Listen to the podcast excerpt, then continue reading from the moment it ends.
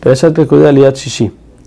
Y así fue que el primer día del mes de Nisan del segundo año de la salida de Egipto, Moshe arma el Mishkan. Primero pone las vigas con sus bases y las cubre con las tres capas del techo.